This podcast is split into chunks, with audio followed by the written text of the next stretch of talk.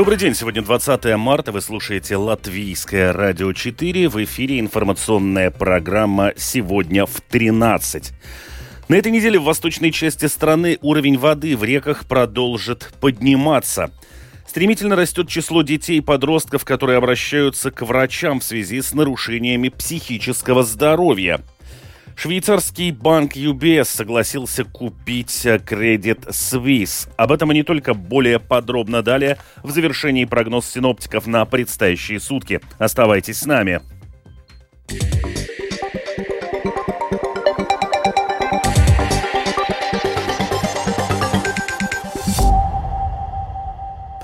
На этой неделе в восточной части страны уровень воды в реках продолжит подниматься, о чем свидетельствуют данные Латвийского центра окружающей среды, геологии и метеорологии. По всей стране действует желтое предупреждение. Продолжает руководитель отдела прогнозов Латвийского центра окружающей среды, геологии и метеорологии Лаура Круменя.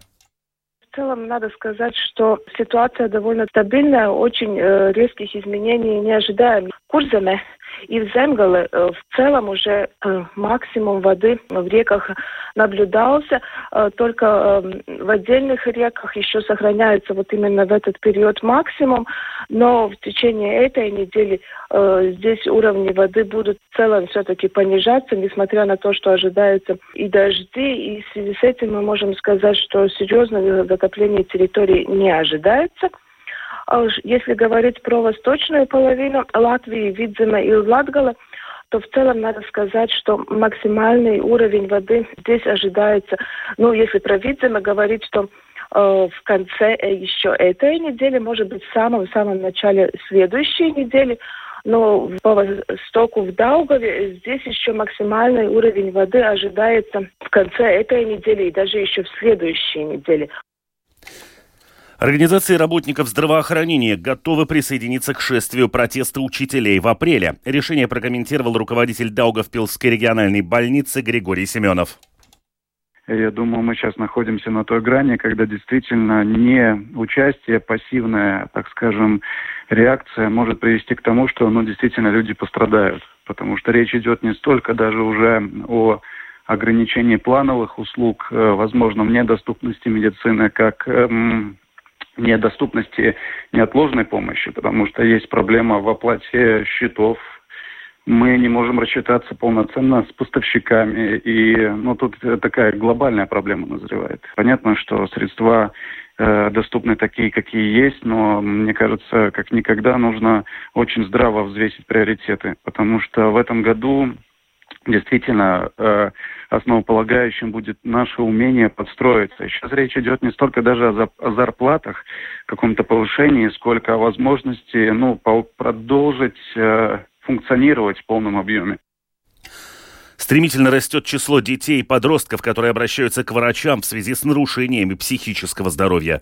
Учитывая это, детская клиническая университетская больница сегодня впервые проводит для родителей сессию вопросов и ответов, рассказывает Скирман Табальчуте.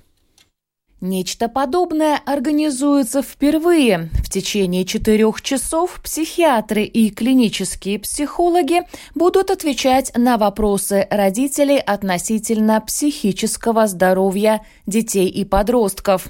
Сессия разделена на четыре блока – депрессия, нарушение питания, проблемы в поведении и нарушение неврологического развития и его коррекция без медикаментов пациентов. На вопросы родителей врачи отвечают онлайн. Их можно задавать в чате анонимно прямо во время сессии. Спрос на психиатрическую и психологическую помощь растет. В прошлом году психиатры детской больницы провели почти 7,5 тысяч консультаций, что на треть больше, чем годом ранее.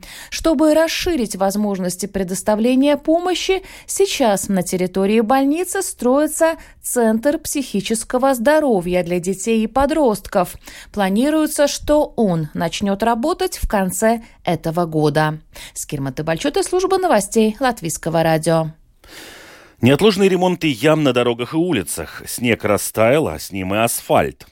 Когда начнут приводить покрытие в порядок, в теме разбиралась Марина Талапина. Выбоины на дорогах после зимы, как их еще называют подснежники, из года в год большая проблема для всех участников дорожного движения. Они грозят поломками для владельцев транспорта. Для мотоциклистов наезд на такую яму может обернуться трагедией. Исполняющий обязанности директора Департамента сообщения Рижской думы Янис Вайводс заверил Домскую площадь, что ямы на дорогах в столице латаются. В Риге делают это круглый год, поскольку зимой из-за выбоин возникают аварийные участки, которые нужно быстро ликвидировать. Мы фактически активно ремонтируем эти выбоины каждый день. Понятно, что температура воздуха очень изменчива, и в таких нестабильных погодных условиях ямы образуются очень быстро. Со своей стороны, стороны, мы можем подтвердить, что уже в этом году нами были проведены ремонтные работы по обновлению дорожного покрытия, а именно ремонт ям по технологии холодного асфальта. И это более 16 350 квадратных метров асфальта. В хорошую погоду мы также продолжим ремонтировать эти выбоины по технологии горячего асфальта. Эти работы могут начаться уже в первой половине, в середине апреля. Надо отметить, что в этом году при внесении поправок в бюджет мы предусмотрели деньги на замену целиком части дорожного покрытия. В настоящее время сумма, которая будет потрачена на сплошную укладку асфальта, уточняется. Это будет известно по окончании зимнего сезона. Но мы планируем, что эта сумма будет как минимум равна прошлогодней. Тогда мы потратили на этот вид работ более 10 миллионов евро. Дороги Латвии очень нуждаются в полномерном качественном ремонте. Не просто латании дыр, а замене верхнего покрытия. Новый слой асфальта толщиной 3-5 сантиметров может уберечь дорожное полотно от ям, трещин и выбоин на 5 лет. Андрей Загдай, руководитель компании Евротранс Плюс, которая занимается дорожными работами в Риге и Рижском регионе, как и многие специалисты, отмечает, что ямы на дорогах просто латать бессмысленно. Поскольку в тех же местах будет образовываться яма, это сто процентов, это год следующий год она просто больше будет. Но эффективно было бы фрезеровать полностью дорогу и укладывать по новой асфальт. Снимать верхний слой и укладывать его по новому. Это дорого. Прошлый год неплохо делали. То есть они делали сразу целый перекресток с отходами, да, то есть справа-лево по всем улицам. Мне кажется, это хороший вариант. Как правило, такие работы проводятся ночью. Одну ночь верхний слой асфальта снимают, вторую укладывают новый. Поэтому для участников дорожного движения это может проходить с минимальным дискомфортом. С наступлением тепла жители Латвии смогут наблюдать дорожные работы по всей стране. Как рассказали эксперты, средства на ремонт дорог в бюджете государства выделено даже немного больше, чем годом ранее. Марина Талапина специально для Домской площади. Министерство образования и науки планирует э, с 2026-2027 учебного года требовать во всех учебных заведениях обеспечить изучение как второго иностранного языка Евросоюза, а не русский, как это в основном происходит сейчас. Руководители управления образований Лепе и Южно-Курзамского края полагают, что язык следует отделять от политики и рассказали о доступности изучения языков и их востребованности. В Лепое как первый иностранный язык с большим отрывом идет английский, следом немецкий. Одна из школ города специализируется на его углубленном изучении. Немного остается на долю русского и французского. Если же говорить о втором иностранном языке, то здесь лидирует русский. Его изучает 1931 школьник. Немецкий выбрали меньше 300 человек, около сотни французский. Возможности изучать испанский или скандинавские языки в лепойских школах нет. Руководитель управления образования Евгений Лепа и Кристина Недра Латхара полагают, что причин популярности русского языка много. Это и знание русского старшим поколением, и смешанные семьи, и еще недавняя важность русского в сфере бизнеса. Она рада, что требование о замене русского вступит в силу только с 2026-2027 учебного года, а не с сентября. Это значит, что те дети, которые сейчас выбрали русский как второй иностранный, смогут его изучать до окончания школы. Тут два позитивных момента. Те, кто выбор сделал, смогут полноценно завершить обучение. А я, конечно, оцениваю еще и нагрузку педагогов. Слава богу, что мне не надо думать об альтернативных возможностях работы для учителей русского языка, которые иначе могли со следующего учебного года остаться без работы. В Южно-Курзамском крае ситуация с предпочтением языков напоминает Лепойскую. Как рассказала руководитель Краевого управления образования Гинта Кампере, английский во всех школах выбирается как первый иностранный, а как второй обычно русский. И есть по две школы, где можно освоить немецкий или французский. Конечно, в нескольких школах когда-то предлагался и немецкий язык, но спрос на него снижался и усиливался спрос на русский язык. Думаю, потому что у русского языка, как международного, большое значение в предпринимательстве и других сферах, ведь в очень многих странах можно объясниться на русском, потому и был такой спрос на этот язык. В итоге немецкий сместился вниз, а русский был тем вторым иностранным языком, который выбирали для изучения в школе. И еще один очень важный момент. Педагогические кадры, способные обеспечить изучение в школе других иностранных языков, которым по требованию Министерства образования и науки надо будет прийти на смену русскому. В Лепое и Южно-Курзамском крае будет легче с учителями немецкого языка. С французским гораздо хуже. К тому же надо еще оценить интерес к его изучению. Переквалификация учителей на другой язык, по мнению Кристины Нидралатхара, дело сомнительное. Нельзя за полтора года освоить язык так, чтобы его преподавать. О каком качестве обучения тогда можно будет говорить? Сейчас специалисты города и края стремятся понять ситуацию и определить пути ее решения. Либо Меллер, Латвийское радио 4, Лепая. В Латвии, чтобы начать искать монеты, кольца или различные древние вещи с металлодетектором, не нужно оформлять лицензию и заканчивать специальные курсы, как это требуется в соседней Эстонии.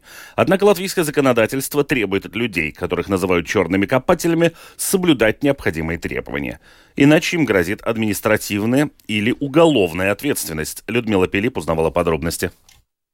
Недавно в Риге удалось поймать черного копателя, который с металлоискателем пытался найти в земле ценные предметы. Искал в историческом месте – Зегушкалнсе, где с 17 до 19 века находилось древнее кладбище на территории охраняемых памятников культуры без специального разрешения. Поиск старинных предметов с металлоискателями запрещен. Отметил специалист по обороту культурных ценностей управления национального культурного наследия Марцис Калнич. Искателей с металлодетектором можно назвать охотниками за сокровищами. Что касается случая в Дзегушкалнсе, то тот человек думал, что можно тут искать что-то без разрешения с металлоискателем. Однако Дзегушкалнс является является историческим памятником культуры, охраняемым государством для которого определена охраняемая зона. Рядом находится хранилище латвийских музеев. И мы получили сообщение от сотрудников Национального музея истории Латвии об инциденте. Проверили. И действительно увидели мужчину, который там искал ценные вещи в земле.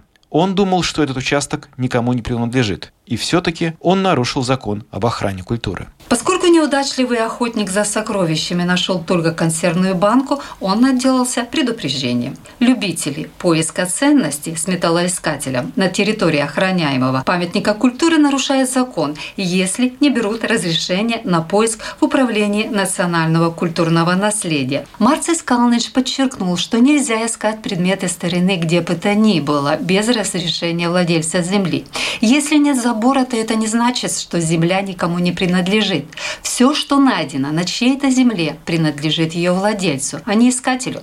Поэтому нужно брать разрешение у собственника земли, если охотник за сокровищами планирует что-то искать с металлодетектором. Кстати, при поисках на пляжах, у кромки воды и не только в Юрмале тоже нужно брать разрешение либо у собственников земли, либо у местного самоуправления. Если найдена какая-то вещь и, по вашему мнению, она представляет ценность, нужно известить об этом Управление национального культурного наследия. Если же человек, нашедший ценную вещь, захочет оставить кусочек истории у себя, то Управление национального культурного наследия выдаст ему специальный документ – заключение сведения о легальном происхождении антиквариата. В прошлом году управление рассмотрело и оценило 6 тысяч найденных ценных предметов. Из них 127 со специальным подтверждением осталось у людей, которые их нашли. Только в том случае, если, например, гуляя по лесу, вы случайно нашли древнюю вещь, и она действительно ценная, вы можете претендовать на вознаграждение. В этом случае лицо, обнаружившее клад, имеет право на половину стоимости найденного клада, а вторая половина принадлежит собственнику земли. Людмила Пилип, Домская площадь. Швейцарский банк э, UBS согласился купить кредит Swiss за 3 миллиарда 250 миллионов долларов после переговоров на выходных при посредничестве швейцарских регуляторов, сообщает Financial Times. Швейцарские регуляторы убеждены, что такой шаг сможет защитить банковскую систему страны и предотвратить распространение кризиса на мировые рынки. О погоде. По Латвии ночью облачно, днем с прояснениями. В ночные часы временами дожди. Днем на востоке страны в отдельных районах небольшой дождь и мокрый снег. Ночью местами образуется туман, который также в ряде районов сохранится и с утра. Будет дуть западный ветер 3,8 метров в секунду. Начиная со второй половины дня слабый ветер 1,5 метров в секунду. Температура воздуха ночью плюс 1, плюс 5, днем плюс 2, плюс 7 градусов. В Риге облачно во второй половине дня с прояснениями. Ночью и утром временами дождь, мокрый снег. Также в утренние часы возможен туман. Будет дуть западный ветер 3,8 метров в секунду секунду. Во второй половине дня слабый ветер 1,5 метров в секунду. Температура воздуха в ближайшие сутки плюс 2, плюс 4 градуса. Медицинский тип погоды второй. Благоприятный.